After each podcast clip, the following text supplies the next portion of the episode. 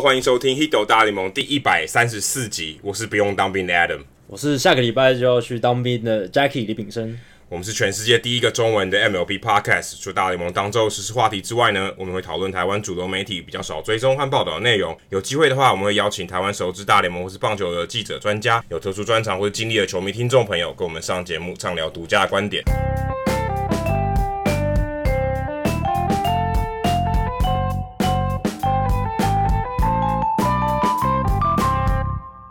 那这一集其实录音的时间刚好是国联冠军系列赛的第一场打完，是 Anibal Sanchez 接近五安打比赛的这一天。对，不过我们并没有讨论这场比赛，我们先来讨论一下。诶，过去这个礼拜分区系列赛的这个情况已经发生，已经发生的事情。那这分区系列其实国联两边都蛮令人意外的。国民居然淘汰了道奇，红雀淘汰了勇士，这两个其实都是相对比较被大家没有那么看好的球队，然后赢了。对，我我两个预测都错了，因为我是预测道奇跟勇士会。基本上没有人会预测国民赢啊，非常非常少。我看国外几乎没有人预测国民赢，对，真的很少。所以这两队，而且都是用。我觉得算是蛮意外的方式淘汰了对方。对，一个是基本上是满贯全打轰倒了对方。对，另外一个是在最后一战第一局就灌了十分。对，就是决胜一战的时候，第一局灌十分，这是季后赛好像史上第一次。第一次，而且第一局就灌十分，基本上就已经把对方打倒了。曾经还有比赛，红雀对对勇士的比赛，还有一度是十三比零。对，就那比赛你就看到说，就基本上季后赛已经不可能会，不可能有任何机会了。对，第一局就已经定掉了，因为如果是。例行赛可能还会，大家还会慢慢打，可能还有点变数。可是季后赛大家一定很认真打，所以不管怎样，到最后都最后一刻都不会放手，基本上不会让你对。只是我觉得有一点是那一场比赛第一局就打十分，其实 Mike Show 他有一个操作的空间，是因为 Jeff Flaherty 对他们来说非常重要嘛。那他第七就是第五战确实要在上场，可是你不一定要让他投到第六局，你可以也许让他投个四五局。然后呢，让他保留点体力，让他可以在下一轮的时候保持比较好的体力去应战更难的一个国联冠军系列赛。可能第二站出来，对，可能第二站就出来。但是现在你第五站还是让他投那么多，变成说他可能要到第三站才可以再出来，就是在国联冠军系列赛第三站才能出来。那这样对红雀队来说是一个比较可惜一点，因为他们都已经在第一局打十分，这么难得的事情，史上季后赛第一次，对不对？那你其实是有可以这个操作空间的。对啊，其实，可我觉得他就是不想放掉。对，就是 OK，管他的，反正我就照按照我的计划走。对对对对，不管这个事情怎么演变，万无一失的感觉，他不想要出任何乱子。其实回到第一局哦，第一局如果你真的有去看那个比赛，你不只看那个十分的话，其实并不会真的丢到十分。对，其实那个你就知道这个比赛。这一战定生死的比赛有太多那种小细节左右了这场比赛，而且这个十分你其实非常非常，我觉得非常离谱的，就是你最后看到为什么这么多小的细节最后引爆成一个十分，完全无法挽回的一个大局。其实，在第一个打席，Dex Fowler 他其实是几乎是被三振，嗯，他在一个插棒被捕的情情况下，已经退休的，在我们录音的时候已经退休的 Brian McCann 那球没有接到，最后 Fowler 选到保送。所以那球其实应该已经是要三振了，因为他其实插棒没有被捕，嗯，但是已经碰到手套了。如果正常的捕手，可能那个已经是一个三振了。而且下一下一个我觉得最有趣，Kolten Wong 竟然触及。你想，如果他知道未来还要得十分，他绝对不可能触击，对不对？你就觉得很妙。其实他他们对于。呃 Fontenewich 其实他们知道说，哎、欸，他上一场第二战的时候投了很好，很好，而且也是在主，而且也是在主场，对，他觉得可能会没有办法突破，对，比数可能很低，很接近，所以他才用触及。那个时候以那个当下的情况来讲，很合理，对。可是如果你真的回头来看，太不合理。Kolten Wong 你在一个十分的大局里面还玩触及，而且其实这两个打席的时候，Foltynewicz 的控球其实还行，对到 Goldschmidt 的时候开始有一些出一些乱子，嗯、然后保送了他。然后 Goldie 哦，Goldie 那时候打了一个安打，然后接下来是变成一三垒有人一人出局，欧苏纳右外野安打，那球也没话说，他几乎是捞到一个外角的滑球，把他推到右外野。但是呢，莫莉娜下一个打席，莫莉娜一垒方向滚地球，照来讲，欧苏纳应该要死在二垒，莫莉娜会死在一垒，那一局可能就结束了，嗯，就是三人出局。我们刚才 Kolten Wong 已经解，已经一人出局了，照来讲应该会结束，可是 Freeman 正面的手背失误，从此开启了这个大局。对，我记得下一个出局数还是 Kolten Wong，就下一就是已经是一轮之后的事情，一发无可对一一发不可收拾。对，就知道其实就只是这个小细节，一个 Brian McCann 没有接好，Freeman 一个正面滚球失误十分，洪水闸门就开了。这个勇士队的这个球技就一去 就这一去不回了。真的，其实就只是这两，我觉得我我看起来就这两个关键。对，那 Foltynewicz 就算爆炸也还可以挽回。对啊，其实如果往回推一点，往早推一点的话，要是 Ronald Acuna Jr. 那一球没有目送他认真跑的话，勇士队多拿一分，其实那场比赛他们就不一定会输。就第一站，第一站的时候，所以要是那一站没有被红雀队偷走，勇士队搞不好在第四站就已经赢下这个系列赛。那拖到第五战。Foltynewicz 他可能是第三站哦，对啊，甚至可能更早嘛，甚至可能更早就赢了。啊、但是我的意思就是说，你拖到第五站的话，就有很多变数，而且红雀队又是派 Jack Flaherty 出来，你让 Jack Flaherty 有两次出赛机会，基本上对勇士队来说就是一个劣势。而且勇士队他们先发轮子也没有太好，然后。Folty 并不算是是他们轮子里面最好的先发投手，以状况跟表现来说，最好的先发投手是 Mike Soroka。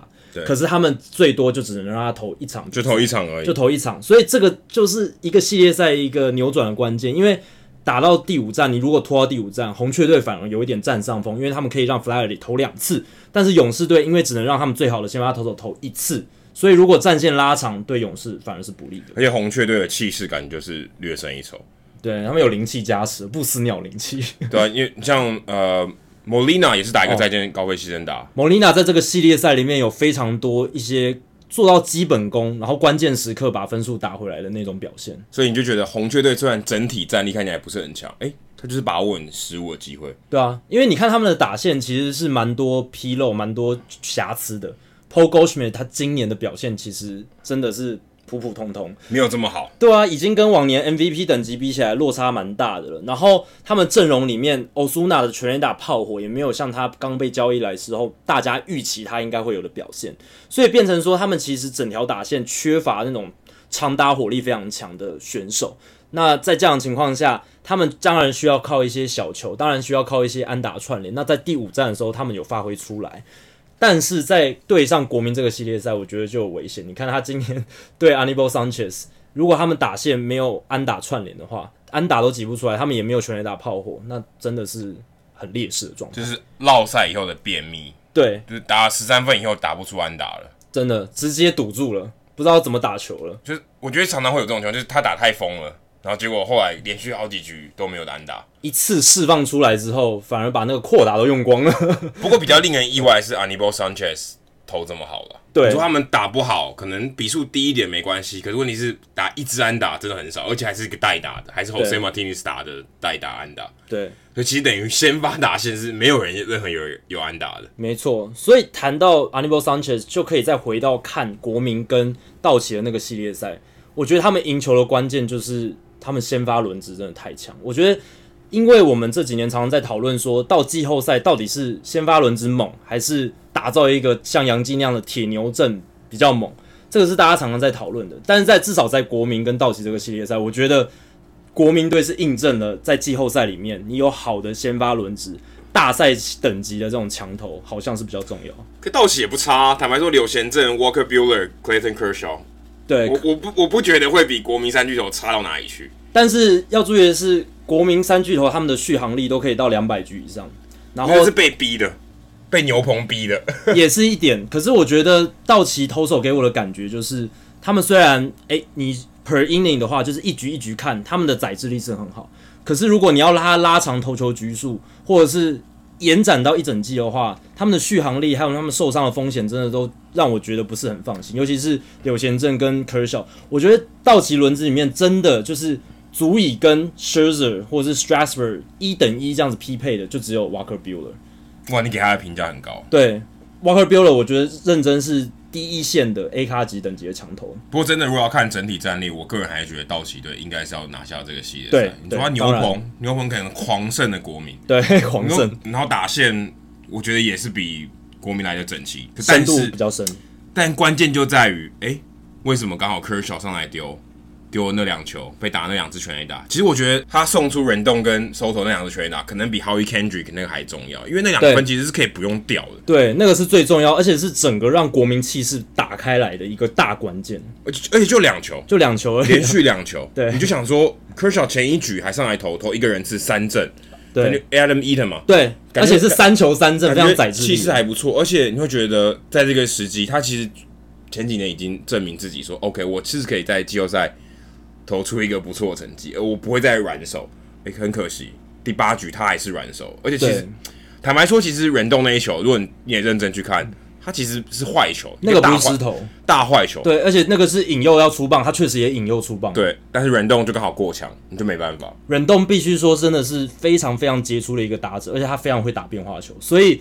那个 timing 算的很好，timing 算的很好，而且有跟到那一颗科小最拿手的滑球，所以呃，其实真的是非战之罪啦。就是科乔在那一球来讲，他并没有犯错，但是是软动打得太好。可是下一球对 Soto 那就没办法，Soto 就是失投偏高，然后被 Soto 咬到，不知道第第十排吧。对，Anyway，右外野非常深远的那球，基本上没有什么悬念。四百四十九英尺，如果没记错的话，非常深远的一球打得非常好。对，可是接下来的调度可能就是 Dave Roberts。有一些问题了。对，有一些专家其实也认为说，在那一局，因为要面对忍动，呃，Dave Roberts 他应该要派出他们阵中比较好的、比较好的右投手先上来。可能 Joe Kelly，我觉得 Joe Kelly 应该拿来对对忍动。Joe Kelly 可以拿来就是一人次就好。你如果真的那么不放心，因为为什么呢？你要想那是在三比一哦。对啊，那时候三比一，是八局上，八局上，你只要 Joe Kelly 非常合理。对，而且抓一个出局数也还还有五个出局数而已。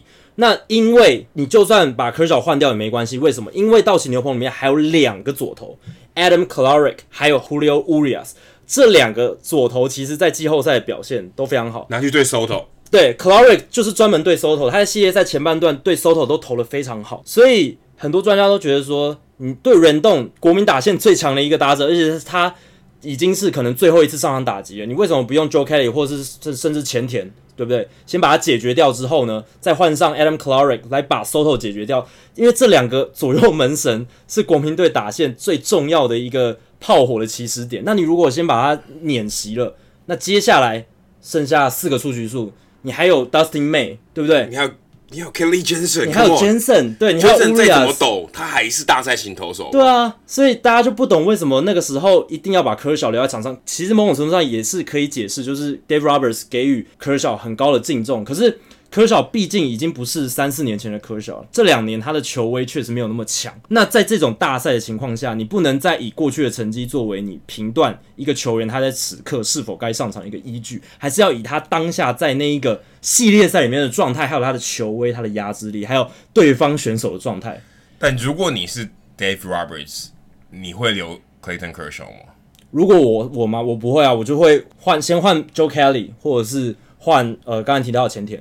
然后再换 Adam Kolarek 来面对 Soto，因为至少 Kolarek 前面面对 Soto，他的表现是好的。可是你要想哦，为什么 Dave Roberts 那个时候会先派 Clayton Kershaw？他前一局就已经派了嘛？对，而且效果是好的。这有原因的，一定是 Kershaw 力荐他自己说我要上场，不然我干嘛不用正常的牛棚？我要赢呢。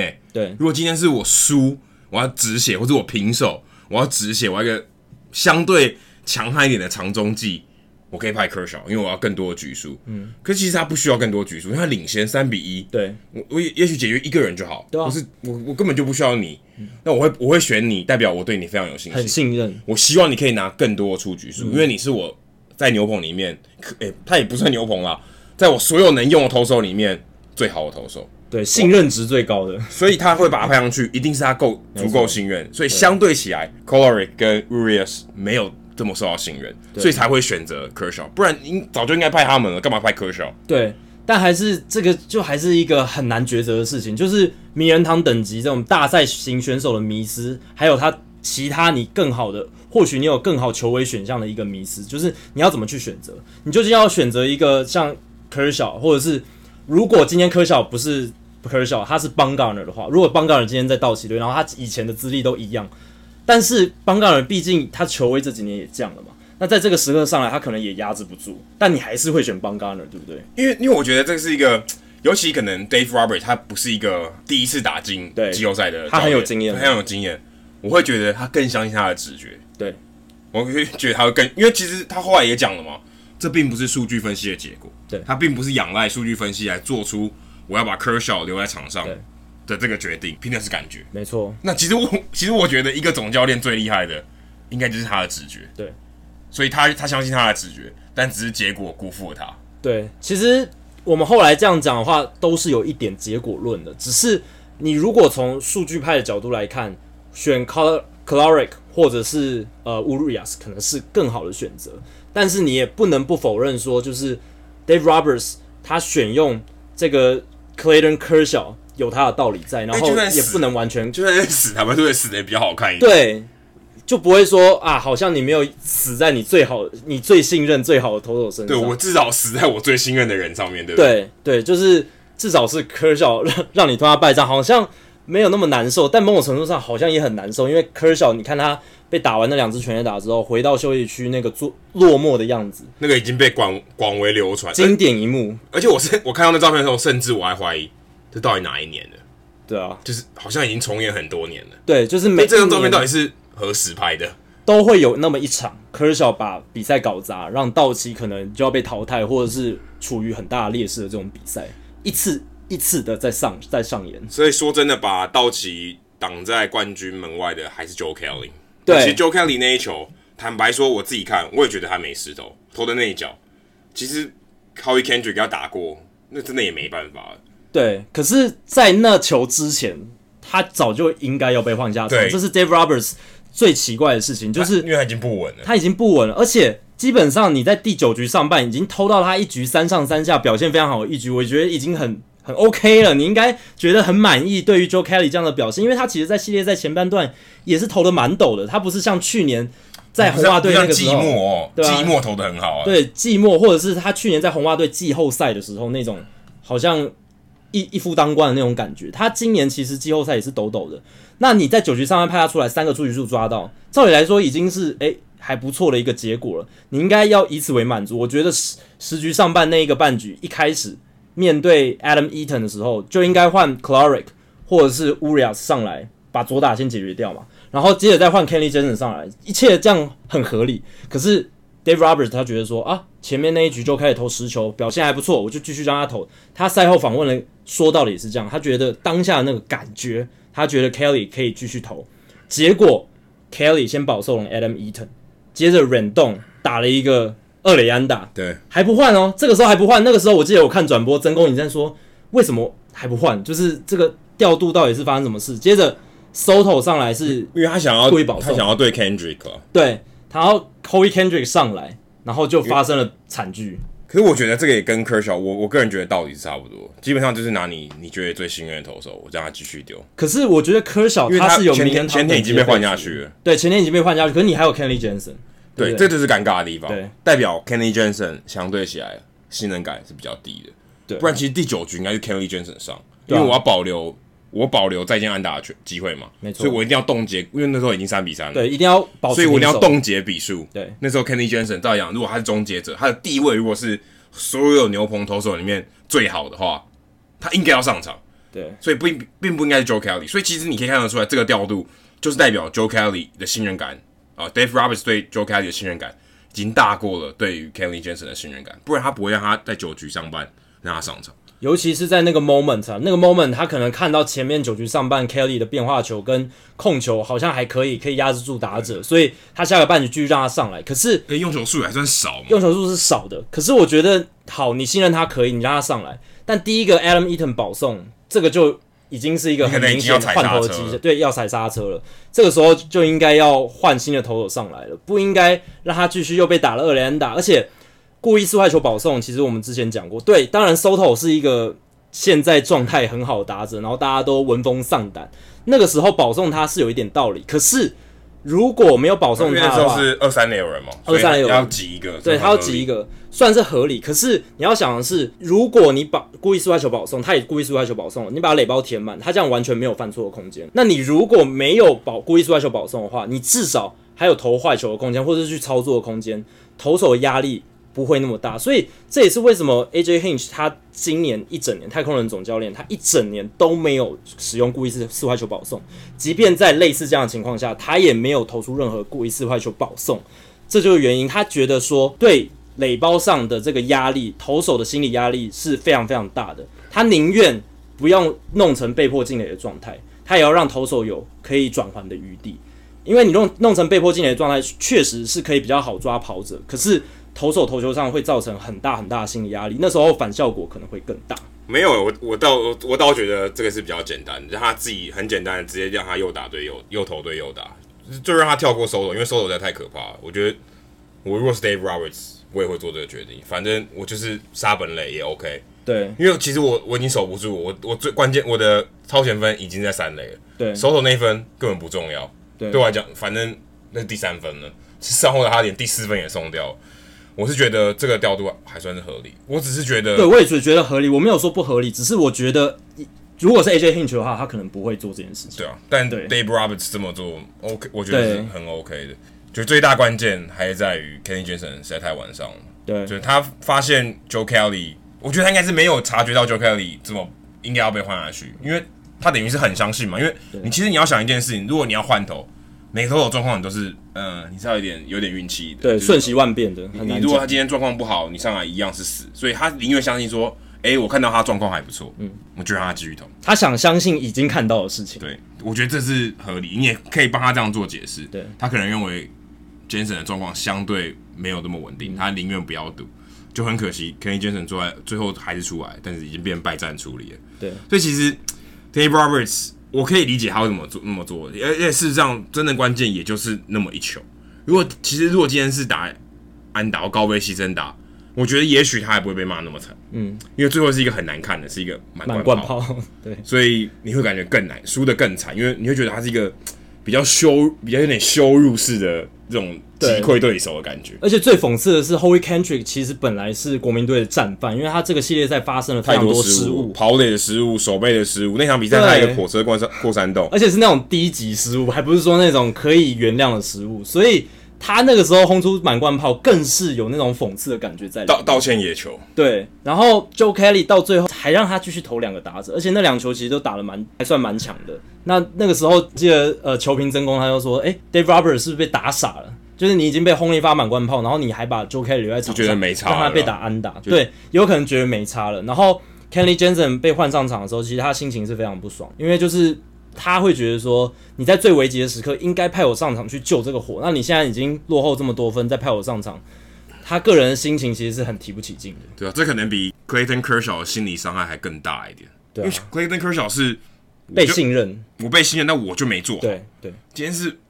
我还没上，你就好像不信任我，对，所以这未来这个关系感觉是可能要一点弥补哦，有一点裂痕会出现喽。对，哎、欸，我我明明堂堂终结者，其实我资历也很好，你也不会说我多不稳。如果真的要压，也是压我嘛。对啊，没压我，对，然后最后输了，而且宁愿让一个对已经被打满贯炮的人继续留在场上，再投两个打者，这这还蛮没道理的，老实讲。对，其实再回到再往前一点，再把 Howie Kendrick 这个全垒打再往前一点点，其实九局下道奇队其实是有一棒结束比赛的。有 Will Smith，如果你看那个那一球，其实 Adam Eaton 已经退到全垒打墙前接杀，而且镜头没带到的是道奇队球员就已经冲出来。对啊，其实，在电视机看转播的这些球迷，还有包括我在内，都觉得那一球哇。应该是有机会告别这个比赛，而且道奇队这么会打再见安打的球队，今年好像十二次还是十三次。Will Smith 也是其中之一。对，你就觉得那球应该要出去，而且大家都看到那球的飞行距离，仰角，我那个飞行距离，那那个那个球速，击球速数是一百英里，一百英里，然后仰角是二十六，我看了一下数据，飞行距离三百六十八，其实是有机会出去的，对，但是没有，对，就差那么一点点。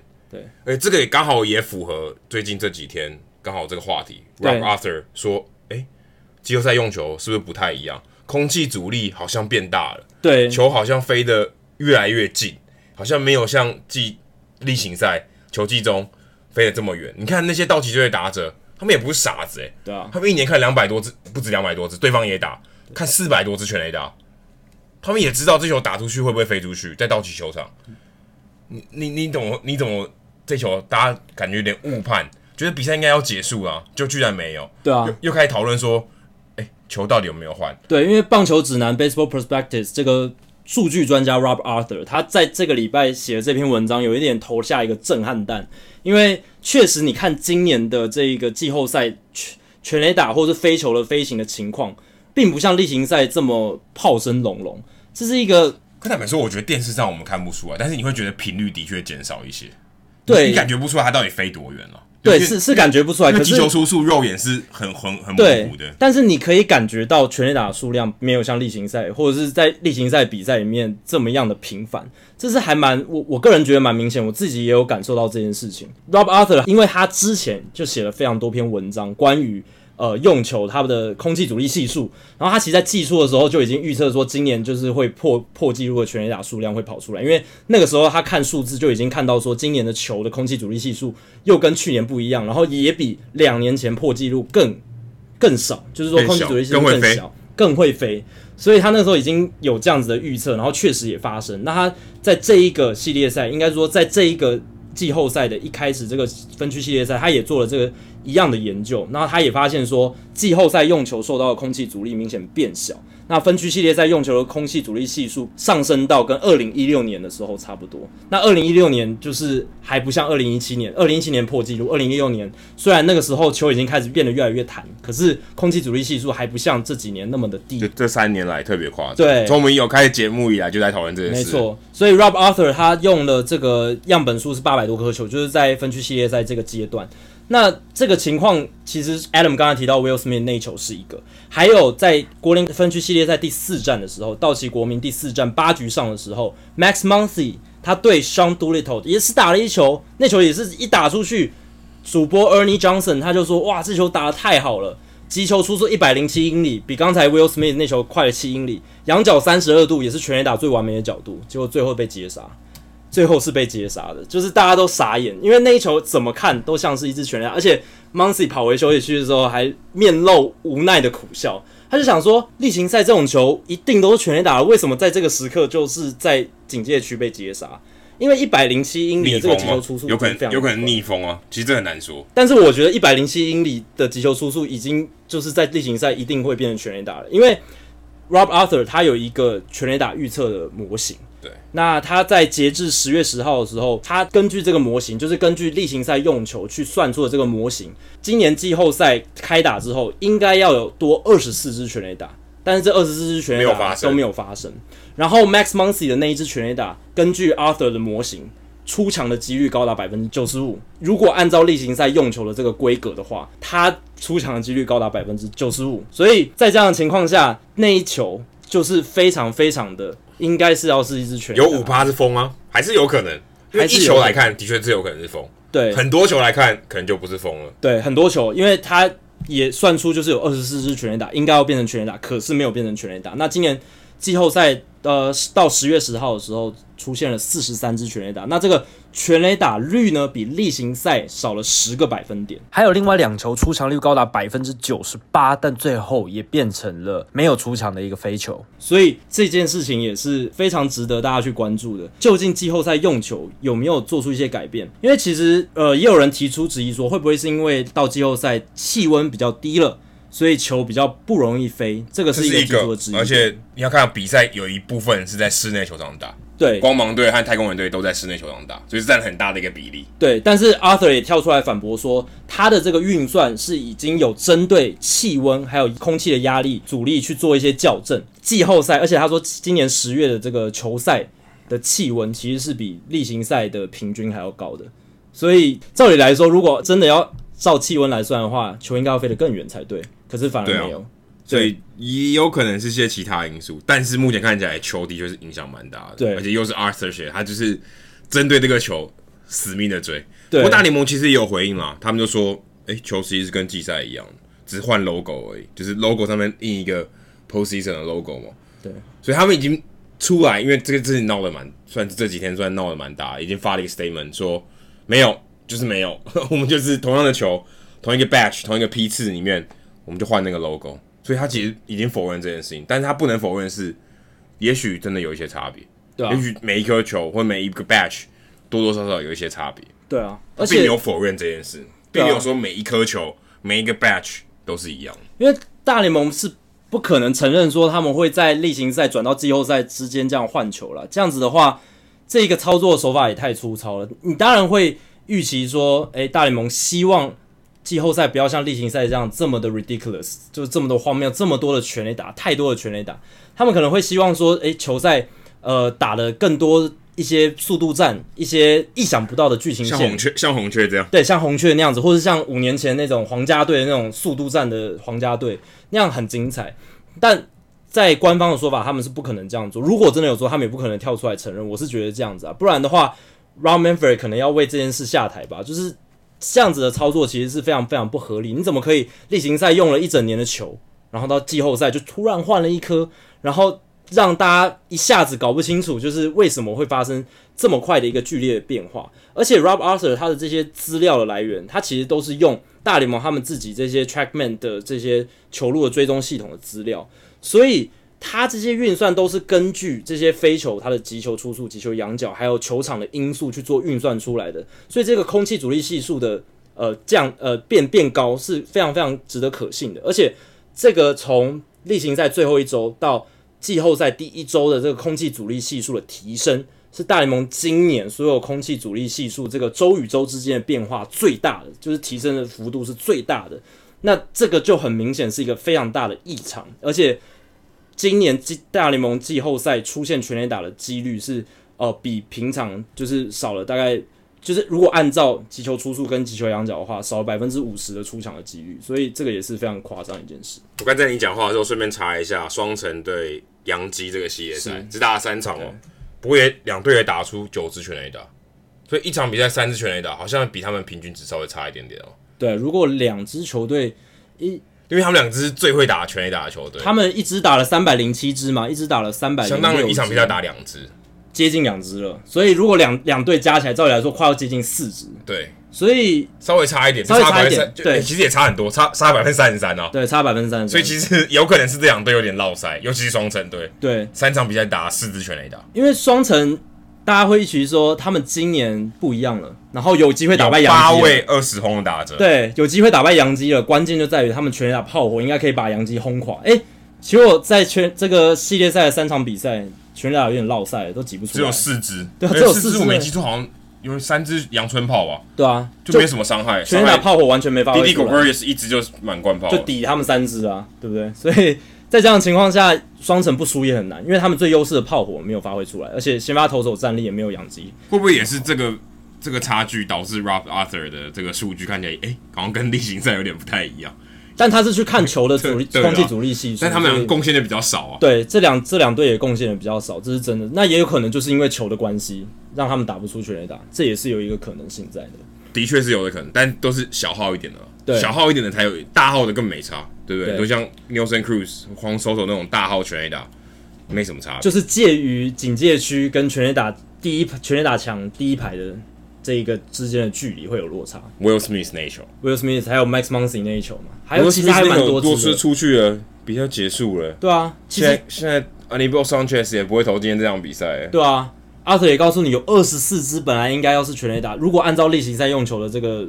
规格的话，还有环环境因素，应该要二十四支全垒打，结果这二十四支全垒打最后都没有出去，只能说是一个谜啊，换球太不合理，对，换球太不合理。可是你看这个数据也很不合理，所以两个不合理中间一定有一个是相对是事实的东西。对啊，我真的很希望就是未来如果有人可以把这些球再拿去做一个详细的研究，因为像大联盟今年有一些。呃，比较非非官方的一些人，他们有私底下自己做研究，然后又看在一些运动网站上面。其实他们做的研究呢，也是蛮受到业界人士的信服的，所以也代表说，今年大联盟例行赛用球有不一样这件事情是受到大家认可的。那我也希望在今年季后赛打完之后，能够有人把这些球再拿去做研究一番，把它解剖，把它去做任何测试，看看说到底是怎么样。不过我觉得还是有一个地方应该要。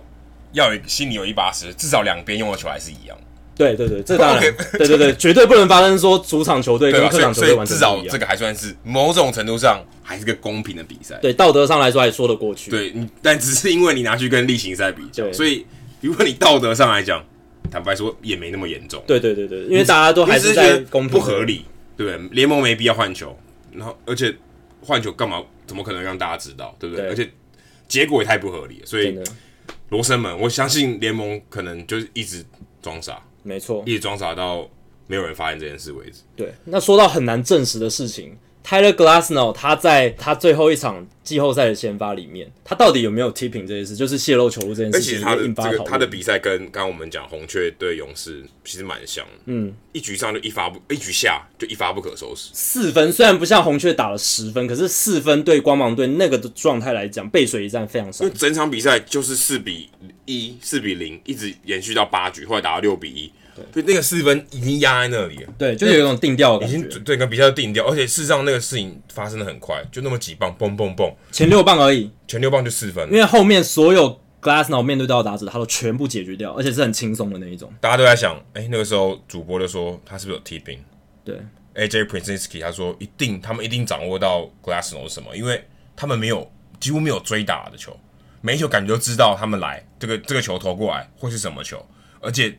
当然说你知道什么球，你要你要瞄准好打中，这是另外一回事，还是很难的。但是基本上你能你能猜到是什么球，你已经赢一半了，已经一半你你获得很大的优势。只不过哎、欸，你可以看到那几球，Bregman、Artuve 呃，Gurriel、Springer、Springer 他一开始就上场打，那个时候可能还没发现，但你会发现。还有 Correa 啊，Correa 是被被解决被三振了。对，是从他开始被三振了。对，然后 Gurriel 是下一棒，所以 Gurriel 还打一个安打，对对对对把第四分送回来。你就觉得 Glasnow 到底那场比赛是出了什么问题？因为其他球也没有投的太偏，坦白说，我觉得没有投的太偏差，好像真的有有有有一些被猜中的感觉。而且我觉得最重要的关键在于镜头拍到 Bregman 跟 Correa 呃跟 Correa 在讲，然后。阿图伟也跑去跟其他队友讲说：“哎、欸，好像什么什么什么。”对，他站在一垒上的时候，对着休息区做一些比一些手势。对，所以你会觉得好像有些什么东西正在进行中。其实最被怀疑的是 Alex Bregman 的他那个打席，因为他其实前面才好像只有几颗速球而已吧。然后第一颗曲球过去，他好像就知道曲球会过来，而且打得非常好，直接打成中右外野方向那一支二垒安打。非常漂亮的一个击球，我记得两分打点，两分打点，那那一球是最关键的一球。但 Glassnow 曲球大家都知道，那个曲球是非常非常难打，而且他那一球控制的其实非常好，在外角低，而且出去大概一颗球位置的地方。但是 Bregman 似乎好像已经知道这颗球过了要过来，然后他把它打得非常扎实，而且是反方向的击球。照理来说，你前面才刚看了。哦，九十八、九十九英里的速球过来，然后你也还没有打好，结果下一球曲球过来，你马上就能适应的那么快，然后直接打的那么扎实吗？这是非常困难的一件事情、啊。但他是 MVP 等级的，他是 MVP 等级，没错。这个有点尴尬，对，对，是有一点尴尬。但是不可否认的是，他真的打得很好。然后 Glassnow 他其实，在地形赛能投的那么好的关键，就在于他的这个球不止本身难打，你就算知道他要过来，还是很难打。而且它增加了那个不可预测性的时候，你根本打者是很难很难去掌握那个球。你只要两个球路品质够好，基本上你就可以在联盟生存。对，其实是 Glasnow 的心态，对，需求跟四缝线。可是我觉得尴尬，觉得奇怪的是，哎、欸、，Glasnow 自己赛后也说，我真的有有一点 tipping，我会我事后去看，他没有讲啦，他没有讲是什么，但他说他事后去看，it's obvious，对，很很明显我有有一些差别，所以后来事后球评也去讲了，哎、欸。发现他这个手套要出手前准备的动作，set up 的动作的时候，直球比较高一点，曲球比较低一点。后来我去看他这个这这个这一局的比赛，还真的是这样。但是我这，还这还还不是那一两球而已。但是我自己去看，我又把那一局重新看了一遍。如果你没有跟我讲这件事，你看不出来。对我，我就算眼睛定在他手套上面，我真的老实讲，我还真的分辨不出来。对，如果你没有讲，你去你知道了去看可以。可是你如果不知道，你要去破解当下那个反应，我觉得是不太可能说你看了几球之后就马上可以看出这个 pattern 这个模式，而且才就就几球，而且其实就前六棒的打者，对，能传递这个资讯这么快吗？真的可以这么快吗？不是看了一轮哦，对啊，你只看了几个打者。而且重点是他的那个 set up 的手套放的位置确实有一点高低落差，可是不像两年前达比修有他有泄露球路那个问题的时候那么明显。达比修那个是一个是放在肚子这边，一个放在胸前这边，可是 Glasnow 那个是一个放在呃胸口，然后一个是放在比胸口高一点的地方，就是 race 这个字样的上方还是下方？对，所以如果你真的没有全神贯注的去看他的手套摆放的位置，然后你有预期说可能会有。Pattern 的话，你根本解读不出来。我我自己是觉得，就算你是再厉害的选手，可能也解读不出来。唯一解释的方式就是除非太空人他们情收真的非常非常厉害，赛前就知道。对，他们在看 Glasnow 最后例行赛最后几次先发的时候，就有观察到可能有这个现象。然后他们跟这些打者说：“你们在前半段比赛一开始的时候，就要去观察他的直球跟曲球的状态，然后他跟他手套摆放的位置，如果有观察出这个 pattern，马上就可以好好利用。”所以我猜，如果他们真的能抓到，并不是比赛那个当下那个 moment，然后可能第一一二棒就抓出来，Springer 就跟 Altuve 抓出来这个东西，应该是他们前面的情搜做得很好，然后有提前给他们 heads up，告诉他们这件事情才有可能。不然，我因为就就算那一场比赛的两个球评，Joe Girardi 跟 AJ Pierzynski，这两个都是在大联盟。打滚超过十几年的捕手，非常资深的捕手，捕手的观察力够锐利了吧？而且 Girardi 还当过总教练呢。当下其实都没有发现，他们当下都没有发现，他们只觉得有掌握住，对他们都觉得哦，这些打者怎么那么强？他们不太寻常，对，不太寻常。可是他们当下其实看不出来说到底哪边发生问题，而且他们还你要想哦，他们还是第三者，对啊。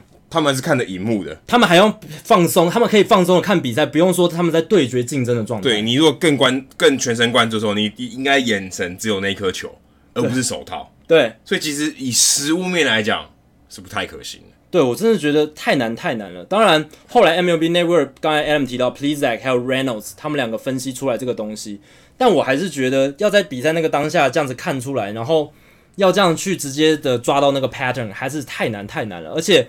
Glasnow 的球威真的是非常非常强，就像我刚刚讲，就算你知道那个球要来，要打中，要能够扎实击球，还是很难。所以我觉得还是要有一部分功劳应该归给太空人那些前六棒打者，真的是太杰出了。可能就真的打的比较好，因为就他就两种球，而且其实我看他的这个比赛的这个内容，他基本上速球跟跟他的曲球基本就二比一嘛，所以。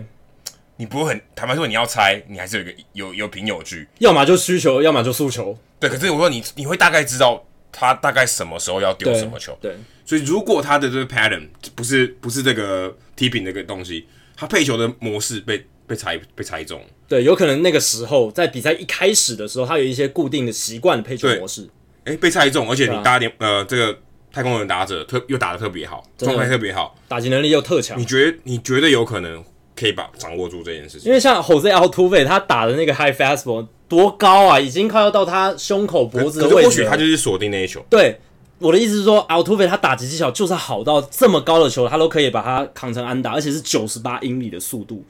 那在这样的情况下，有时候你真的这些打者这么厉害，Glasnow 也只能就是怎么讲，就是真真的给给他们这些 credit 啊。那 Glasnow 他是在第一局之后，他其实就知道有一些问题，然后他进休息室去看他是否有 tip，所以他那个时候第一局之后就已经知道，可能他他就已经知道了这个问题，然后他后来第二局、第三局上去之后，应该就没有这个问题，然后他就是把这后面解决非常轻松。可是你这样，你刚这句话讲出来，讲的就是 tipping 造成了这个、欸，对，有可能就是这样啊。但我不认为，我不认为 tipping 会造成后面，所以搞不好只是他回稳而已，就他他他修正 tipping 跟太空人对他。没什么关系，可搞不好就是他改变他配球的模式，也有可能是他在那个一开始比赛的当下，他搞不清楚自己为什么一直被打，心里有一个恐慌在。那他下去之后发现这个问题，然后他知道自己哎、欸，可能是因为这个问题，所以被打成这样。那他上去可能有一个安安安慰剂的作用，因为他其实，在访问的时候，他也没有认为是 tipping 导致了他会被打，他就说他对没没错很明显，但他不认，他没有说因为 tipping 我被打。好像没有说，哎、欸，我是不是让他们被猜中了？但是 tipping 一定会造成，就是让打者有优势在嘛？就是 Glasnow 他会承认这件事，就代表某种程度上他他有 tipping，但不代表对方有接收啊，对不对？所以他也没有说对方，他他在访谈里面没有说对方他有没有感觉对方接收到，或对方有没有发现，因为他发现自己有 tipping，这是很正常的事哦。可是我觉得他会说 it's pretty obvious，就代表。他也承认对方应该会知道这件事，可是刚刚我们不聊吗？对啊，你也看不出来 g e r a r d i、Pierzynski 都看不出来。对啊，那我觉得很难。对啊，但这就是因为很多人吊诡的事情，绝大多数人都接收不到。因为我第一时间我也卖个破绽给你，你看不到也没用。对啊，但我第一时间我也是觉得这件事情是真的是有可能只是球评自自己的一厢情愿。可是后来 Glassnow 他自己也坦诚这件事情，就让我搞不清楚到底是这件事到底是怎么样。因为我觉得球球员他自己。会愿意跳出来说承认自己有 tipping 这件事是需要他觉得自己没办法掩饰下去，而且很明显、很明显、很明显，好像大家都看得出来，他才会承认这件事。不然，我觉得以球员角度来讲，我才不要承认自己有 tipping 这件事嘞。不然这样子的话，好像就是大联盟这些球员他们是自尊心非常高、非常竞争心非常强的。我觉得他会自己愿意跳出来承认这件事，就代表说这个对他来讲真的是一个很大的错误，他自己知道。我反而不同意，因为我看那个影片，他觉得没什么，就就被发现，就被抓到，因为他其实轻描淡写说：“哦、oh,，yeah，it's very obvious。”但我觉得球员访问都是这样诶、欸，他们讲话的语气好像都很轻描淡写。可是我自己是觉得他会这样承认，因为一般选手不会这样承认是这种事情吧？对不对？很少选手会大方的承认说：“哦，因为因为我就觉得他觉得没什么，他就觉得嗯，it's obvious。”但是我不认为他们知道，我的感觉是。我不认为我的 tipping 大他们看得到，就对我我自己看有，嗯，但不代表他大家都知道有嘛。我你知道我的，你知道这个差别吗？我知道，我知道，我知道。对，但我的立场是，我觉得他说 it's pretty obvious，就是代表说大家都看得出来这样子。所以我们两个观点可能不同，但是就是这样，就是 Glasnow 这件事情让人真的很难 很难说出一个真的明确的解答在哪里。但我其实我也不觉得 tipping 是真的会让这个比，就是怎么讲？因为这个 tipping 的东西真的不是在那个当下就可以立刻反映出来，然后可以好好利用的事情，这是很很难讲的一件事情。因为后面你看 Correa 他对那个挖地瓜的需求也是挥棒落空三振啊，而且有一些球确实也是 Glasnow 前面那几棒被打的时候，也是他自己他自己有说嘛，他自己投的不好。对啊，就嗯，可能位置没有没有像捕手要这么理想，但没错。的确啦，其实事情发生很快，而且我觉得 Kevin Cash 在那段期间应该是要上来叫个暂停，至少让 Snyder 好像有上去，投手教练 Snyder 上去。觉得 Gurriel 或是 Correa 之前感觉应该是要再叫一个暂，但当都要被换下去了，所以，Yeah，但觉得这四分真的掉太快了。所以对于 Glasnow 来讲，说对于光芒队来讲，这四分压力实在太大了，而且真的很可惜。你不得不说，光芒队这个赛季真的打得非常好，而且能跟太空人打到第五战，其实已经。跌破一堆人的眼镜了，大家可能都觉得太空人应该应该至少前四战就可以把这个比赛收下来吧，因为他们有三大强头，没想到他们还是靠着很好的牛棚调度、很好的牛棚战力，然后拼到了第五战的最后一刻，然后才最后输掉这场比赛。还是要靠牛棚啊，对吧？还是要靠牛棚，真的。牛棚战力很重要。国民队差了一单，真的差了一单。然后洋基跟这个太空人系列赛也是一个要来印证说，到底先发战力猛。然后还是牛棚战力猛，会在季后系列赛赢出的这一个关键。这三也是三巨头，三巨头铁牛阵，铁牛阵，对啊，到底哪一个谁更强？因为洋基的先发投手群显然不是他们的强项。坦白说，我我反而觉得观点应该观战重点应该是两队打线，但两队打线到底能不能发挥，能不能对轰？洋基能不能突破 Gerrit Cole 投球？然后太空人打线能不能突破洋基的铁？对，我觉得这个可能是更关键，因为他们两队投手真的都没话说。对啊，打线我觉得变数比较大。打哪哪边打线发发挥的比较好？我觉得这个这个系列赛的关键，因为洋基队不，我觉得不安定因素也蛮多的，很多。太空人 Springer 的其实打坦白说会打得很烂，对，对 Springer 打的好不好？我觉得左右他们的战局，对，因为他开，毕竟他是开路先锋，对，你总不可，你也可以把 Bregman 或 Altuve 摆开路先锋，那你 Springer 坐板凳嘛？不一定，或是 Josh Reddick 能不能跳出来？如果这些人表现好，哎、欸，我二线的球员能不能有有好的发挥？我觉得都是很关键的。对，你说今天太空人有没有一个 Howie Kendrick，对不对？有没有一个骑兵？有没有一个 Anibal Sanchez？对，嗯，他但是他投手他，他们可能不需要，因为他们可能不需要。对，但是你今天打线能不能有个人跳出来？对，洋基队同样的道理，有没有一个打线可能 Aaron Hicks 跳出来？对，能不能能不能再适时的一击？我觉得可能才是这两队能不能哪一队能胜出最大的关键，因为投手实在太强了。对啊。然后像国民红雀系列赛也是，像今天这一场，Anibal Sanchez 跳出来真的是对国民太重要，因为他们今天其实 Daniel Hudson 还因为生小孩，所以不能在牛棚出赛。他们在牛棚里面只有两个可以信任投手，一个 Daniel Hudson，另一个 Sean Doolittle，然后还折损了百分之五十，只有 Sean Doolittle 可以出赛的情况下，哇，本来想说这一战有点陡诶，Anibal Sanchez 出赛，然后又只有一个牛棚投手可以用，那 Anibal 基本上是四位投手里面最差的。最最难以被信任的嘛，最难超过投过五局。对啊，因为他年纪大了，而且他的球威也不像前面三位投手那么出色了。可是他还是发挥真的是所谓的老将价值。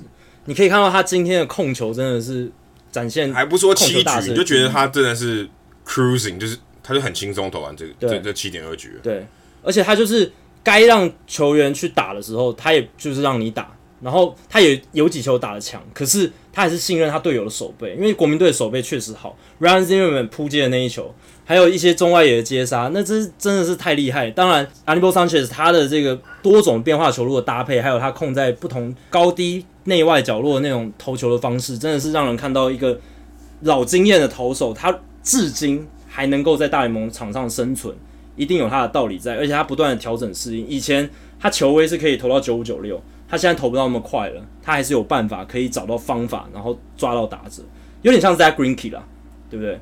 在这样的情况下，这两个投手你可以看出差异，就是说，在季后赛的关键时刻，球威不强的投手，如果控球状况稍微不好的话，就会像在 Greinke 被轰。可是 Anibal Sanchez 他只要拿出好的控球跟在垒包上有人的这种压制力、这种大赛经验的话，他还是可以投得好。可是看得出来，这样风险是大的。你球威不好，风险是大的；你球威好的话，石头就掰了。石头就掰了。可是你如果是 Gerrit Cole 的话，就没有这样子的风险在。谈到说老将啊，我们来谈一下菜鸟啊。其实这个这个话题，我觉得我个人觉得还蛮神奇的。突然在呃季后赛，我记得第一站吧，第一站就跑第一站就跑出来了。红雀队的菜鸟，菜鸟还出来讲话，我也是觉得蛮。而且是后援投手。对，Ryan Helsley，他是一个美国原住民。他我不知道是我我其实没有查资料，他是不是第一次到 SunTrust Park 出赛？但他可能听到那个战斧歌，觉得触动他的敏感神经。对，哎、欸，觉得我们他是原住民，他是美国原住民，嗯、所以他觉得我听到这个战斧歌，好像有一点啊、呃、被冒犯到了，对，有点被嘲弄的感觉。嗯、就哎、欸，你们你们凭什么拿那个战斧在那边晃来晃去，然后唱那个歌？你们又不是印第安人，你们也不是原住民，为什么你们要这么做？感觉哎、欸，为什么有点文化借用的感觉？对，他觉得心里不舒服。可是我觉得更神奇的是，勇士队居然听进去了。对啊，勇士队在第五站。就把战斧收了。以前他们呃前面两场比赛，他们都会送给他们免费，每个座位上都有免费的小战斧啊。希望大家唱那个战歌的时候可以一起举。以前是是例行赛是没有送啊，你要自己去买。不过是买大的啊，季后赛就送你小的。哎、欸，第五站就真的收起来了、欸。对，而且我觉得 Ryan Helsley 也是蛮敢言的吼，蛮敢言的。啊，而且怎么会挑季后赛来选这个话题？平常我不知道他是不是第一次做客啊，不然觉得。没什么道理要去讲，我是我是觉得时机没有很对啊。对，虽然这个东西，嗯、呃，你可以说稍微政治不正确一点，但是没必要在这个时候去讲这件事情。对，因为毕竟美国这个原住民族群切罗基人 （Cherokee） 这个族群其实蛮大的，他们人口蛮多的，然后呃，他们的这个民族意识其实也是蛮高的，所以对于他们来讲，勇士队其实当初勇士队的这个。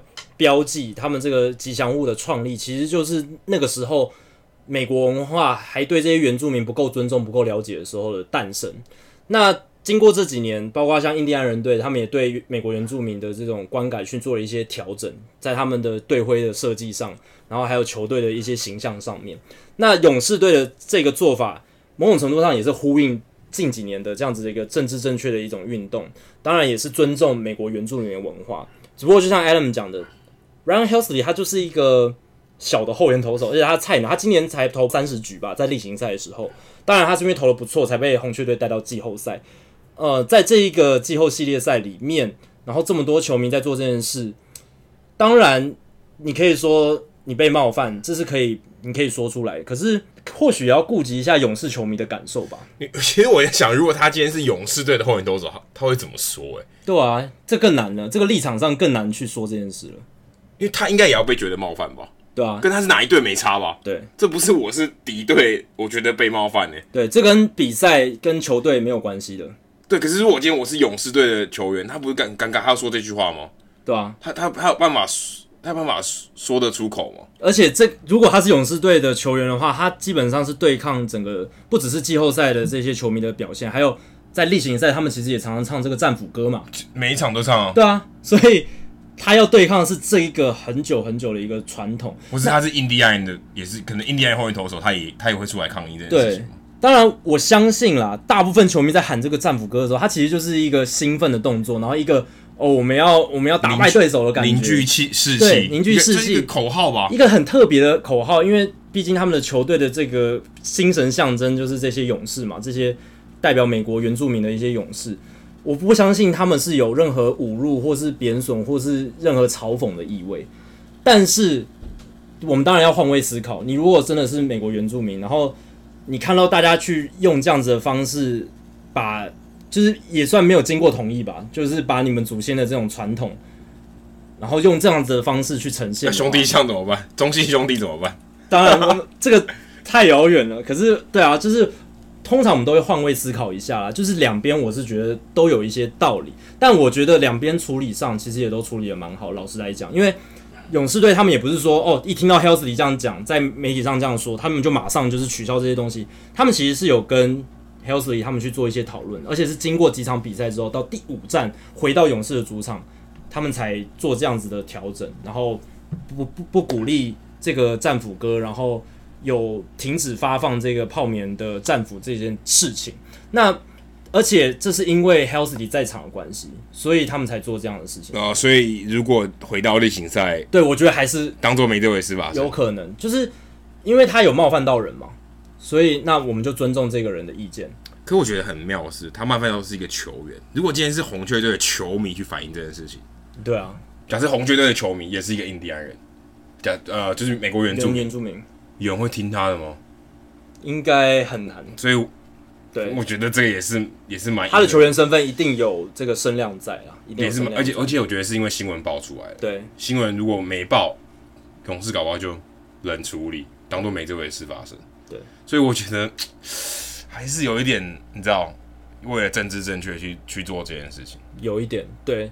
但是，尤其这十年来，就是大家对这种文化议题的敏感度是越来越高了啦，然后大家也越来越追求这种政治正确的事情。搞搞不好，印第安人很快就印第安人队，克利夫兰印第安人队，可能这个名字十年后就不见了。对，我觉得是，对啊，会换队名，有可能勇勇士队有可能换。雷霸龙队是诶，因为像勇士队，他们以前早期的队徽其实就是一个美国印第安人。其实勇士他讲的是印第安人，对，是讲印第安人，对，所以。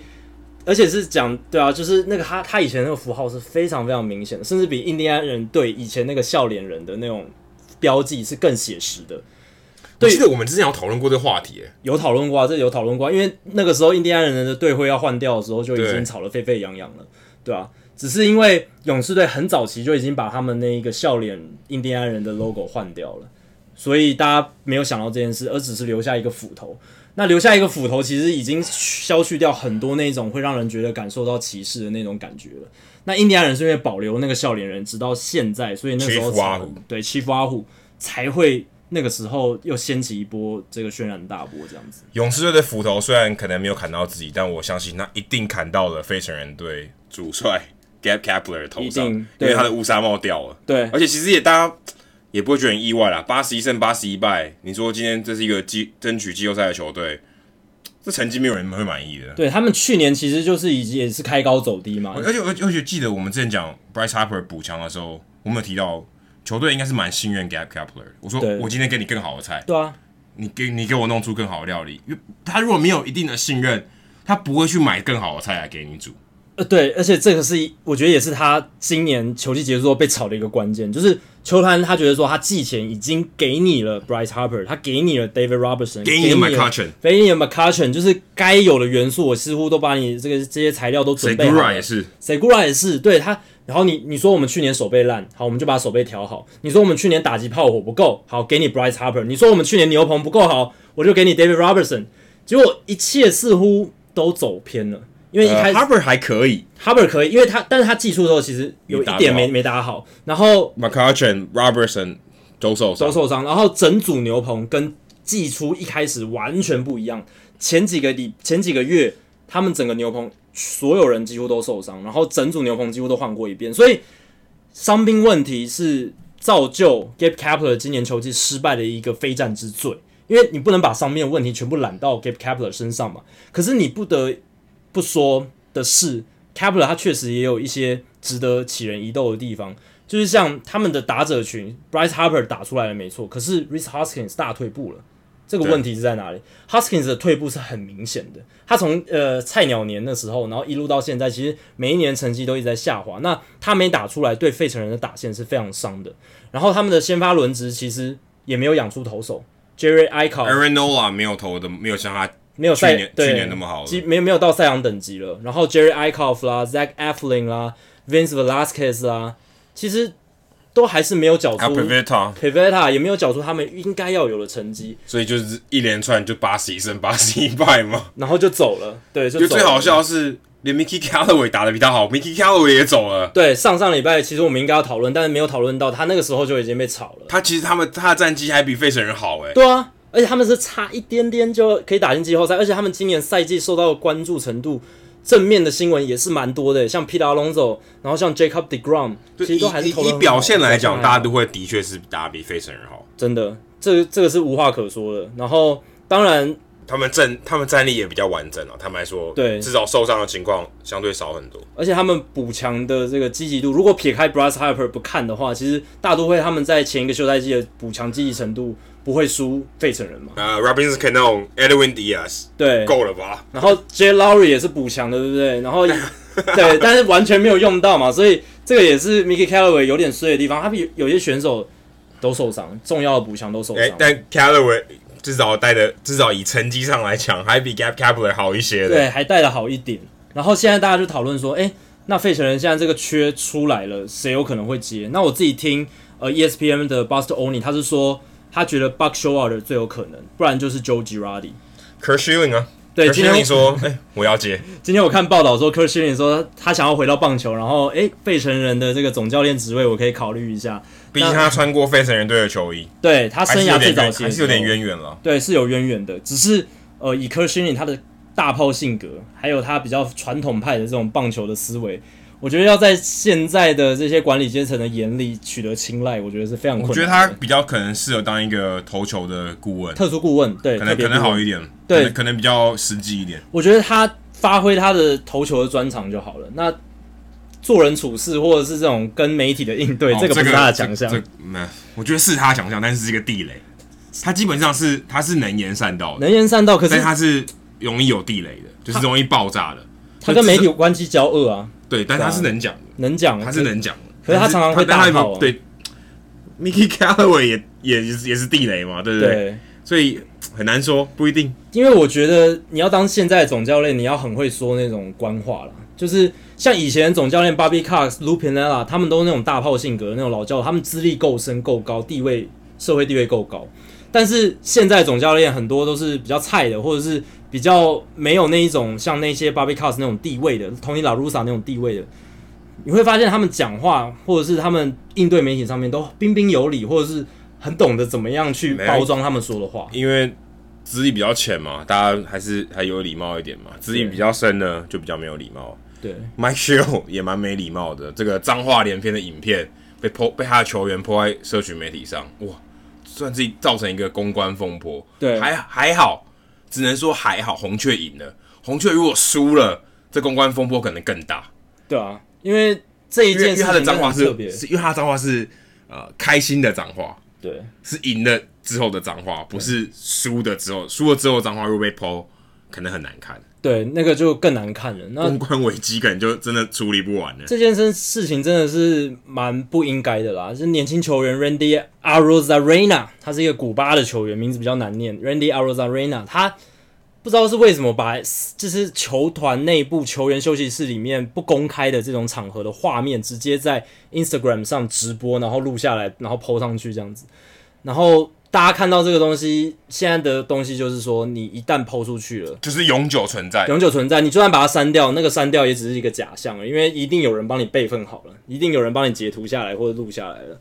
所以 Mike Shildt 也蛮可怜的，因为那个东西那个场合，他是在觉得私人的情况下，完全不公开的情况下讲那些话。我们自己私底下，我们在不刚公开的场合，当然也会说一些不得体的话，这个是大家都会。因为我们在私底下的空间嘛，这个本来就不是要说给别人听的。那 Mike Shildt 这个东西被爆出来之后，他隔一天的赛前记者会，他在马上道马上道歉，而且是在没有任何记者提问的情况下，他主动直接讲，直接道歉，一定要的。而且他说的其实非常好，他就是说自己讲的那些话，并不是代表他对勇士队不尊重或者什么，他那个就只是在私底下的一些场合跟球员说的话。那他对勇士还是非常尊重，然后他还是觉得这是一个打得非常好的系列赛。而且我觉得最令人惊讶的是，他竟然没有怪罪 Arozarena，他反而是说还把他带进了冠军系列赛。对对对对对，还把他带进冠军系列赛，而且他今天也有出赛带跑。对，他今天也有带跑，所以在那样的情况下，可以看得出 Mike Shea 他真的在带兵上，诶，有他的一套，诶，就是至少在这个公关危机处理上，他最后把他收尾的很好，而且。他也保护了他的球员哦，至少关系不像 Roberts 跟 Kenley Jansen 一样，对，有出现裂痕。那说到 Roberts，其实他在那一场比赛之后，马上就有人在讨论说他要不要被炒鱿鱼。我我真的觉得真的没必要啊。对，这个话题你有点烂的哦。对啊，哎、欸，你不能每次输都说要不要换教练，这这个戴罪羔羊也没有必要那么快挑吧？对，其实从 Roberts 带兵第一年起，他们从那一。这一次开始打进季后赛开始，每一次道奇在季后赛输球，都有人要拿 Dave Roberts 开闸。而且我真的觉得，今天教练做工作，他是做一个长期的。对他，你说真的要一场比赛决定胜负，没有一个教练会有把握的吧？对啊。你之前说我要带一整季，给你一个很成功的球技，这个看教练功力，对不对？对。你说这场比赛一定要赢，没有教练可以跟你保证的吧？对啊。这一球就一球的改变战局，我也不能保证那一球。对。对不对？没有，你就算玩几率，都是大家都是玩几率嘛。对啊，没有人玩百分之百的，好不好？对，你如果百分之九十九，我就稳赢的，那百分之一发生，你还不是被变成狗熊？而且我们常常在讲季后赛这种短期赛事，真的不可预期性非常高，例行赛的任何数据都没办法套用到季后赛上面。所以我们刚才讲的直觉，对，他相信直觉，而且他季后赛经验丰富，他更相信直觉。对啊，你看他从二零一五年带兵到现在，道奇每一年都是分区冠军哎。然后呢，他在季后赛也是非常有经验，他打进两次世界大赛。你你这样能说他失败吗？我觉得真的不能。他其实是大联盟过去这五六年来最成功的总教练，他甚至任期超过了 Joe Maddon 嘛，因为 Joe Maddon 今年被已经结束了他的小熊任期，他跟 Joe Maddon 是同一时间被新球队害了嘛。Joe Maddon 去小熊，然后然后 Dave Roberts 来来道奇，对不对？所以。Dave Roberts outlast 对不对？还活得比他久，活得比他久，而且他拿的分分区冠军更多。当然，他可能手中的牌也打得比较好，就是他的材料更多更好。但是小熊队也不差啊，小熊队也不差。而且 Dave Roberts 他厉害的是，他知道怎么样把这一些能够守多个位置的野手好好的运用。对，他也算是玩出他一番哲学了。对，然后他牛棚操作上怎么样让诶轮流让这些投手休息，让他们在最佳的时刻。上场，我们好像把他洗白的感觉。对，但我认真觉得他是一个好教练，他真的是一个好教练。这边要澄清的是，Dave Roberts 他的任期并没有比 Joe Madden 还要长，是当时录音时的一时口误。那 Dave Roberts 他是从二零一六年开始接任道奇队，到今年是第四年。那他确认会留任道奇队总教练的话。那明年就是他在道奇队的第五年，那待完整季的话，他就能够追平 Joe Madden 在小熊队的任期时间，也是五年。不过我们之前的讨论还是有他的道理在，也就是说，Dave Roberts 他在这带道奇的四年期间，其实带道奇的战绩是非常好，有两年例行赛战绩超过百胜，而且呢，他在季后赛也拿下了超过二十场。有二十五场的胜利，两次的国联冠军，再再显示出他这四年的带兵其实整体下来看是成功的，只是就是差季后赛的关键时刻那么临门一脚，还有在世界大赛的临门一脚，所以道奇队会给他继续留任的这个决定也是合理的。然后我有看到一篇文章写得很有趣的是，Dave Roberts 他其实球员时代就因为。在季后赛那三十分钟，变成了大联盟史上最知名的一个球员之一嘛？对，二零零四年季后赛那一个盗垒，他因为那个盗垒就变成季后赛史上最厉害的人物之一。呃，就算知名 play，知名的 play 产生那个 play 的人，对，而且他变成波士顿的永久的英雄嘛。他每次回到波士顿，一定都会被大家歌颂。诶，结果在道奇队，他可能就因为那三十分钟，就是包括 Kershaw 还有 Joe Kelly 的调度，他在道奇队这个总教练的史上。可能会挂一个不名誉的名声，有可能有在一些在很多球迷的心里。唯唯一能做就是明年二零二零年明星赛拿个冠军吧。对，因为怎么办？真真的就是这样，对啊。然后当然，道奇的管理阶层他们一直以来都是蛮理性的。前几年有很多说要开闸 Dave Roberts 的风声什么的，但是他们都不是那种反应式的决策方式，他们不会因为说哦，因为短期间发生什么事，他们就马上做什么事情。你可以看 Dave Roberts 他长期的成功，他长期的努力，再怎么样，今年确实是一个失败的赛季，但是你不能因为这一个。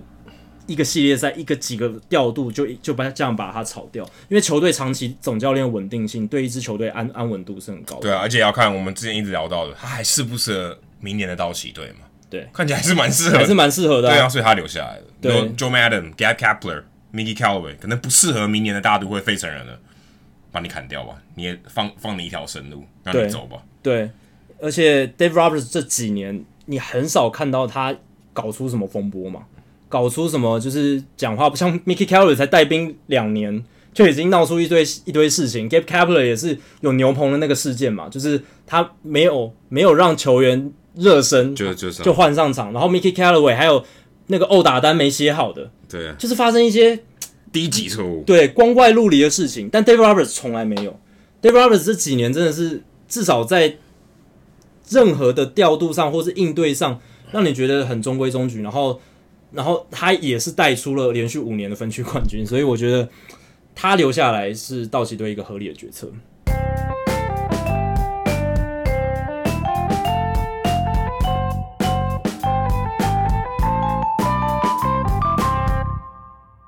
好，接下来进行本周的人物我来讲单元。Adam 这个礼拜要讲什么样的人物呢？我觉得这个这一个礼拜应该是我说人物我来讲，应该有五十集吧，差不多应该有五十集，哎可能没有五十集，大概三十集以来，嗯，最肤浅的一集，没关系，任何人物都值得被，只要跟棒球有关，都值得被讨论。最跟棒球无关的一集，这个为什么我会讲这个人物？因为其实这礼拜我真的人物有关联的相对少很多。嗯，可我看到一个蛮有趣的照片，就是 Amy Crawford 跟 Kate Upton 的合照。哎、欸，这合照乍看之下没什么，就一看，哎、欸，居然是模仿他们在那个运动画刊他们两位老公的这个 pose，对，就是 Justin Verlander 好像是一个。呃，看着本垒，然后弯腰的这个 pose，然后在看暗号的这个 pose，然后 Gary Cole 感觉是摸着球啊，要准备投球这种这种感觉，他们两个人就复刻了这个动作，然后在 Tampa Bay 这个球场的应该算是家属区吧，包厢里面都复刻了这个动作，所以想说，哎，那不如来介绍一下 Amy Crawford 好了，Amy Crawford 可能大家还不是很熟悉啊，但是你如果知道 Brandon Crawford 的话，你就知道 Amy Crawford 是他的妹妹哦，所以。Gary Cole 跟呃 Brandon Crawford 算是姻亲，没错、啊。而且最有趣的是，Gary Cole 在他生涯第一场比赛就对到 Brandon Crawford，而且还被打了一支安打。然后 Amy Crawford 也在现场，那时候他们还没结婚，然后现在已经不叫 Amy Crawford，叫 Amy Cole 了。因为呃，美国也有冠夫姓，但你也可以叫他 Crawford，所以基本上都都还可以。那他们怎么认识的呢？他们都念 UCLA 啊。如果你知道 Gary Cole 以前是 UCLA 的王牌的话，那你会知道。他以前就是念 UCLA，然后 Amy Crawford 以前也是 UCLA 的女垒队的选手，但他并不是王牌，他就是一个代打代跑的，算是呃 role player 啊，跑龙套的，就是但都是运动员，但是运动员不是这么重要的角色。嗯、而且呃 Crawford 的这个妹妹，她还有另外一个妹妹 Jenna 也是打，也是在 UCLA 打垒球，所以他们一家都是棒垒世家、嗯、哦。之前有一期节目我也记得，我跟 Mike Crawford 就是 Brandon Crawford 的爸爸对哦聊天。就是刚好 Gary Cole 在投球，来看他的女婿投球哦，非常合理，合情合理。那另外还有一个明星老婆哦，感觉 Kate Upton 就不用介绍了，大家都都知道。你如果不知道 Kate Upton 的话，麻烦你自己上网 Google 一下，你可以看，记得旁边没有人啊。如果是男性的话，记得旁边没有人啊。那太空人队其实还有另外一个明星老婆啊，他们在赛后之后也有合照，就是 Carlos Correa 的老婆。呃，如果大家二零一七年有看太空人夺冠。哦，Carlos Correa 其实，在道奇球场跟他的未婚，呃，那个时候还是女朋友求婚嘛。哦，那时候比赛一打完，他们在空旷的球场上面求婚。对，如果你有看到那一幕，你可能就知道他的老婆其实也是蛮有名气的啊，叫 Daniela Rodriguez 啊，名字名字有点难念，她是二零一三年的德州小姐哦，所以。Carlos Correa 的老婆也不输啊，也不输 Kate Upton 啊，应该算是同样等级的，也是模特儿等级的。她是一个墨西哥裔的德州人，而且她有认真经营她的 IG，她粉丝超级多。他就是就名人啊，就跟 Kate Upton 一样，他是名人。对，就是、可是他有，因为我有看一个影片特别介绍他，就是他特他很会跟他的粉丝做互动。对，没办法，因为他是德州小姐，很会讲话。二零一三年的德州小姐，嗯、那也是因为她是德州小姐，所以她有机会在 Minute Maid Park 开球。二零一六年八月，她去开球，但在这个之前啊，Correa 其实就已经知道 Rodriguez，、嗯、然后在她获选德州小姐的时候就发讯息啊，有意无意的发讯息恭喜她，但他们就是没有什么联络，就只是一个恭喜。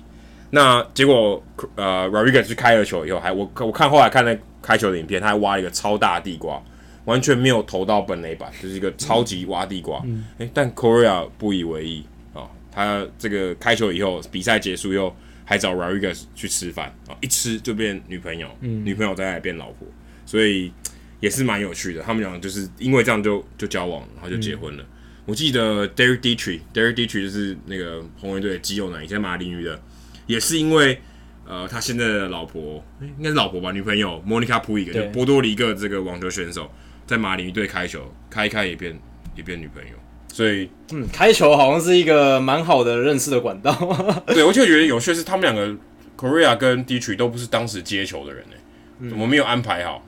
应该安排一下啊，就是你如果对他仰慕，应该安排一下你去接球，还可以合照。对啊，或者他们自己主动说我要去接，我要去接之类的。对啊，我也不懂，反正就是因为开球而牵起了这个姻缘。那如果听众朋友你还知道哪一些球员是这样勾搭他老婆的哦，也可以提供给我们。至少我只知道 Correa 跟 Derek Dietrich。对，可以分享给我们，在节目页面的底下可以跟我们分享。好，接下来数据单元，洋基队对太空人队，我们还没有，我们还没有看到这场比赛了。但是明天，明天哦，就我们录音的隔一天。我们有直播趴，所以也许你在听这个节目的时候，哦，这个比比赛已经打完了。但是 Jackie 有一个有趣的数据来跟大家分享：太空人跟洋基这场比赛，因为这一场这系列赛，这一场比赛就是我们直播趴要看的那一场嘛。对，对，就第一场，没错。所以呃，太空人跟洋基呢，他们在例行赛都是百胜级的球队。那在季后赛的历史上，这个是季后赛史上第七次有两支百胜的球队在世界大赛之前。在同一个季后系列赛，去年就发生了吗？去年太空人对红红袜就是啊。对，太空人红袜就是对，所以这是大联盟史上第七次有两支百胜的球队在世界大赛之前对决啊！哎、欸，其实这样讲起来，双城跟杨基也是，双城跟杨基也是，对啊。那其实还蛮多次的嘛，最近还蛮多次的，因为今年有八支百胜或百败，然后有四支百胜的队伍嘛，对所以这个发生的几率就很高，已经是创大联盟纪录的多了。那以前是百胜的球队真的很少，所以要两支在一起。其实是蛮困难的。那前面这六组里面呢，只有一支地形赛战绩比较差的球队，最后是赢得系列赛的胜利。像太空人跟洋基的话，洋基是例行赛胜率比较差的嘛？对。所以按照历史的角度来讲，这个系列赛对太空人的赢面是比较大的。不过也就六分之一，也没有到很低啊，也还可以吧。但是至少在这个小样本里面，例行赛胜率较高的球队，它的这个赢面是比较大的。这个是我觉得还蛮有趣的一个数据啦。那上一次发生，呃，就是说那唯一一次是一九七七年的美联冠军系列赛，百胜的洋基击败一百零二胜的皇家，差两胜，刚好也是洋基队。对，刚洋基队那个时候下课上。对，我刚刚讲的这些都是在世界大赛以前的系列赛啦，就不包含世界大赛。因为以前早期是有很多世界大赛是两支百胜的球队对战在一起，因为以前只有世界大赛的时候嘛，还没有所谓的分区系列赛或是。呃，联盟冠军赛的时候，那再接下来分享的是，诶，冠军系列赛这一个相关的数据，因为现在冠军系列赛刚开打嘛，那其实拿下冠军系列赛的联盟冠军系列赛第一战的话，哦，对你的胜率是非很有帮助的。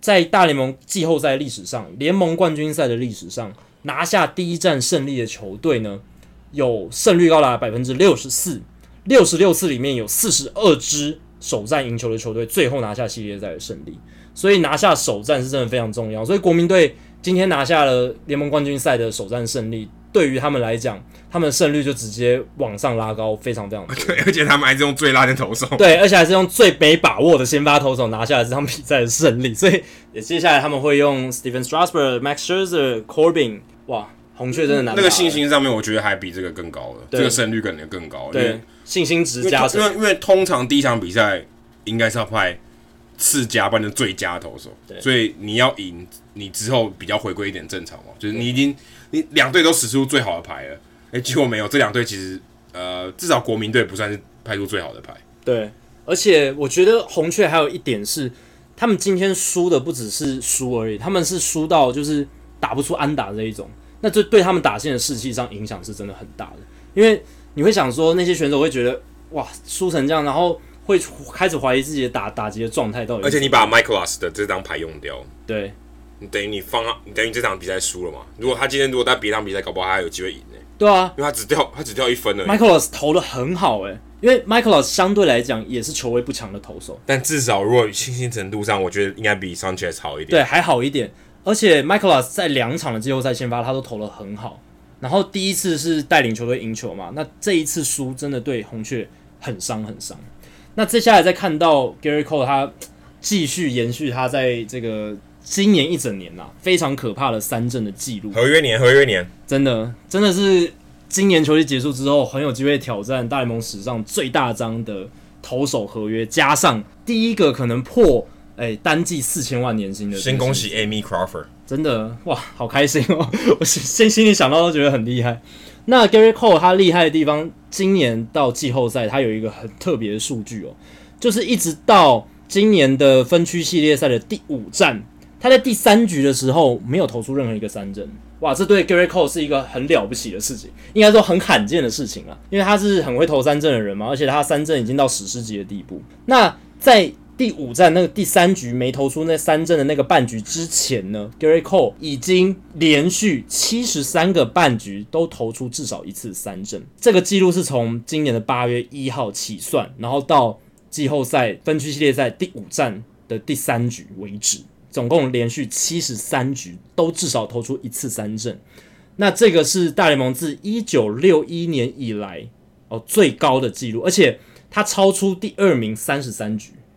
所以原本原本的记录是一九六一年到现在，原本的连续局数三振记录是四十局，然后 Gary Cole 直接把这个记录推升到七十三，就是 他不止刷新记录，而且他是用非常碾压式的方式刷新这个记录。那因为 Gary Cole 他才其实在这个系列赛的三振记录非常多了，他在呃分区系列赛二十五次三振嘛，这个其实是呃大联盟单一的这个系列赛里面的三振记录，所以。你可以看到，他连在这种五战三胜制的比赛都可以投出三振的这个记录，更何况他从例行赛投到现在，连续到第五战了，就是分区系列赛第五战连续七十三局的这个记录，我觉得是最特别的，然后也是最夸张的一个。让人想起二零零七年的 Josh Beckett，你对你感觉就是派这出这张牌，你就一定赢。对啊，就是你会不会觉得当官会不会有可能一四嗯一四七不可能，但不知道会不会让他投三场哦。如果太空人，但现在没办法了。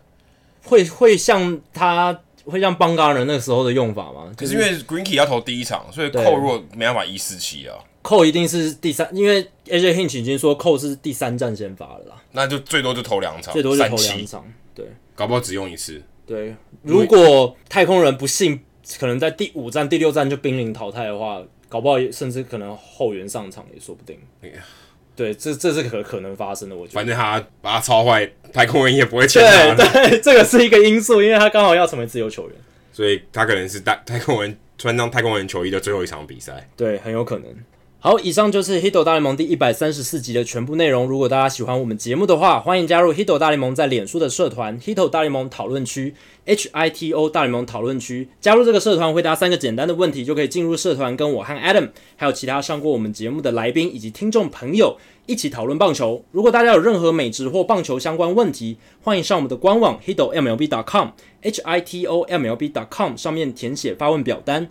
我们会尽可能在节目一个月一次的听众信箱单元上面统一回答、讨论、分析大家提出的想法还有问题。如果你想订阅我们的节目，也很简单，详情只要上我们的官网 h i t m l v c o m 上面就有订阅方式的解说。不管你用电脑、手机、平板，作业系统是 iOS 还是 Android，都可以免费订阅。另外，如果你是 Spotify 的使用者，也欢迎直接在 Spotify 上面订阅我们的节目。最后，希望大家到 iTunes 的 Podcast 专区，在 Hito 大联盟的页面底下帮我们评分，还有留言，让还没听过 Hito 大联盟的朋友能更快速的了解我们的内容还有特色。呃，那我虽然要去当兵，但是我们接下来的节目呢，应该只会有一集找代班啦。那接下来我还是，还是会有节目的，大家不用担心。还是会有节目，对对对对。然后我应该还是会常态性的出现，所以因为已经有蛮多人问过我这个问题，所以在这边跟大家说明一下。以上就是今天的节目谢谢大家拜拜。拜拜。